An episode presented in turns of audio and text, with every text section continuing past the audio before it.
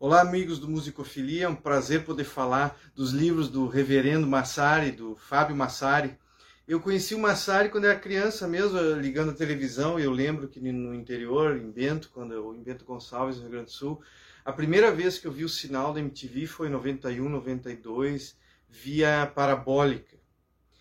E na parabólica o sinal pegava meio mal e pegou por um tempo. Depois aquilo foi cortado, não teve mais, acho que não não, não tinha mais via parabólica, só retornei a ver, acho que ali por 94, 95, quando daí, 93, 94, não, não, não tem a data precisa, quando a, inter, quando, a, quando a TV a cabo chegou na cidade, e aí tinha o canal da MTV.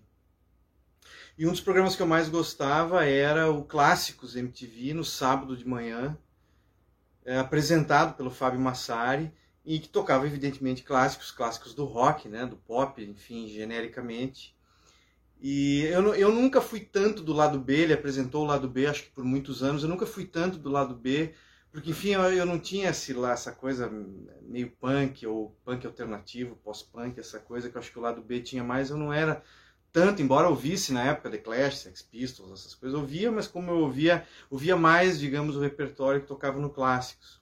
E no Clássicos o Massari apresentava assim, eu lembro assim, músicas que me deixavam eh, muito feliz, assim, de uma alegria enorme, que, que transbordava assim até hoje, eu, eu, lembro de uma alegria, acho que infantil mesmo, embora fosse ali adolescente, pré-adolescente, mas era uma alegria assim, aquela alegria mais mais potente, mais primordial, de ouvir Mighty Queen, por exemplo, do Manfred Mann, quer dizer, do Dylan, né, do Dylan, do, dos Basement Tapes, mas versão do, do Manfred Mann, do fim dos anos 60, tinha uma flauta, abria com aquele solo de flauta, assim, The Mighty Queen, né? Aquela música é linda demais. Lembro, claro, daí Highway Star, de Purple, Paranoid, Black Sabbath, esse tipo de, de coisa. E lembro de Sleepless, por exemplo, do King Crimson. Essas eram, eram músicas que tocava muito. Sleepless com o Tony Levin fazendo.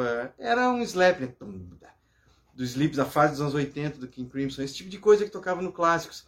Então o Massari era o cara que mais entendia de música para mim, assim, eu achava, ainda, ainda acho. Eu não sabia que, por exemplo, o Gastão, hoje vendo no YouTube, conhecia tanto de música como conhece, né? Eu achei que ele fosse mais só, só ou exclusivamente metaleiro, né? Mas não, o Gastão também conhecia bastante, assim, mas acho que ainda o Massari era o mais onívoro, e isso se prova aí o Massari ser onívoro, porque ouvindo as entrevistas do Massari, lendo os livros dele, coisa que nós vamos comentar rapidamente aqui, Aí se vê como ele era realmente onívoro. Massari ouvia o a, progressivo alemão, italiano e uh, punk islandês, como Pulcro Punic, que depois ele foi escrever né, nos livros, no primeiro livro dele, que é o Rumo Estação Islândia, por exemplo, na onda do Sugar Cubes, da Bjork, aquela coisa. Ele viajou e fez esse o primeiro livro dele, que foi de viagens assim à Islândia.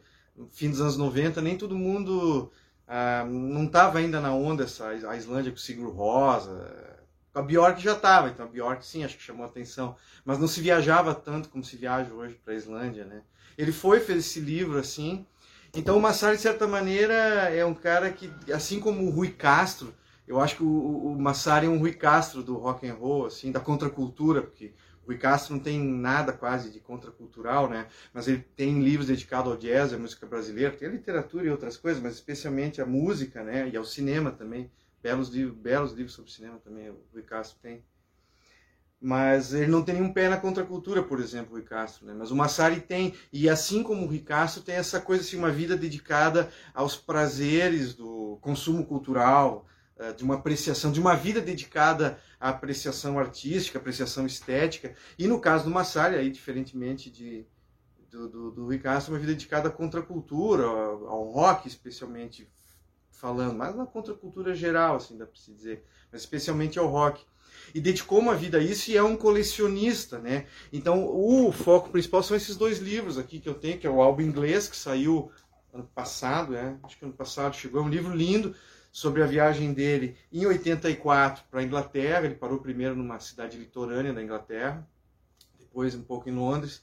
E aqui ele relata assim, tudo que ele viu, desde Motorhead a Elton John, as coisas mais obscuras, como sei lá, Sexy Alien Find. Enfim, tem de tudo assim um pouco. Show com Santana, Dylan e coisas mais óbvias assim, a coisas mais obscuras. E é lindo, é editado por pela Terreno Estranho. E é lindíssimo, assim. Ele é um álbum com todas as re fotografias, recortes, uh, propaganda de jornal, crítica do, do, do, show que ele viu, do Dio no outro dia.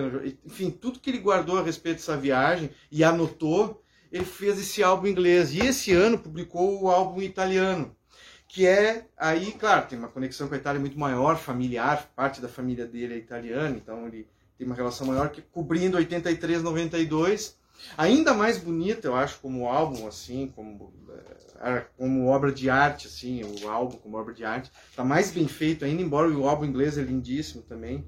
Nesse caso da Itália, não só comenta uh, os shows que ele viu lá internacionais, não evidentemente, a maioria até uh, anglófonos do que italianos, mas italianos também. Mas assim tem uma imersão também na, nas lojas de disco, na imprensa musical italiana, que era enorme a imprensa musical italiana europeia, mas eu, a italiana que ele cobre aqui é um troço assim impressionante. Revistas que, estão ainda até hoje na, na edícola, nas bancas de revista. Então essa imersão também aqui na Itália, além do álbum inglês, é um, é um livro lindíssimo. Aí ele dá um geral, assim, quadrinhos da época, livro que ele estava lendo na época.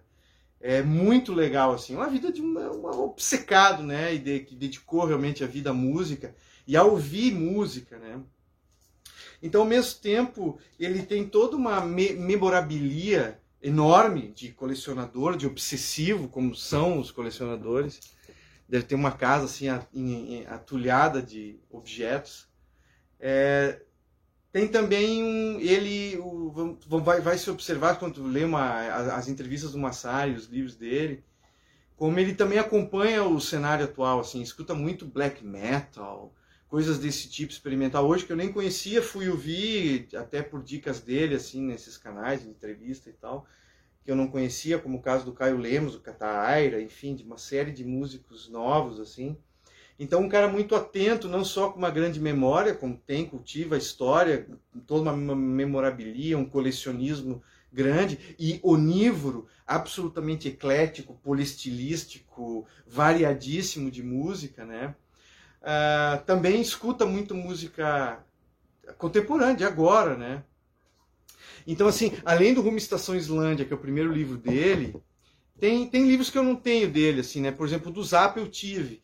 Mas o do Zappa eu, aí eu achei menos bom, porque no, no do livro do Zappa, Detritos Cósmicos, ele convidou escritores para cada um escrever um capítulo, aí tem gente bem medíocre ali, na minha opinião, assim, nem todos são bons, assim. Eu acho que ele devia escrever um livro todo sobre Zappa, porque ele gosta muito de Zappa, é um especialista em Zappa, entrevistou o Zappa, né? na casa do Zappa, né, na Califórnia, enfim. Acho que ele deveria escrever um outro livro sobre o Zappa até. O Detritos Cósmicos me decepcionou um pouco, até por ser a paixão dele, acho que ele devia fazer outro. Mas enfim, tem Emissões Noturnas, que enfim são cadernos e anotações. Esse eu não li, que é da época que ele fazia o programa Rock Report na rádio 89 FM. Tem um que eu tive também, um livro que eu tive, mas me desfiz dele, que era o Alguém Come Centopeias Gigantes, em que ele edita, recolhe uh, artigos do, do fanzine Search and Destroy, do fim dos anos 70, que é uma mistura assim de ao mesmo tempo de revista punk, de fanzine punk, mas com alguma coisa do mundo 2000, daquelas revistas ligadas em cibercultura e que antecipavam, enfim, o mundo que a gente está vivendo hoje, ainda no fim dos anos 80 e nos anos 90. Tem um pouco esse lado assim, um pé na cyberpunk. É, acho que é cyberpunk, acho que a definição seria melhor é essa assim. E um livro muito legal esse sim, assim, muito legal, é o Malcolm, é a entrevista que ele fez com o Malcolm McLaren, famoso empresário do Sex Pistols, mas não só, né, também do Public Image, e também tem discos próprios, discos interessantes até, tem um disco bom dele. Me esqueci o nome do disco do Malcolm McLaren, mas é bom.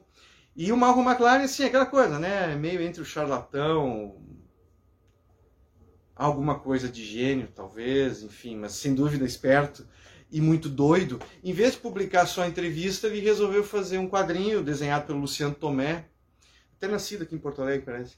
E muito legal, muito doido, assim, a entrevista, as histórias que o Malcolm McLaren conta, e um quadrinho muito bom também, para quem gosta de quadrinho, já é quadrinho muito bom, e o conteúdo musical, enfim, importante, assim.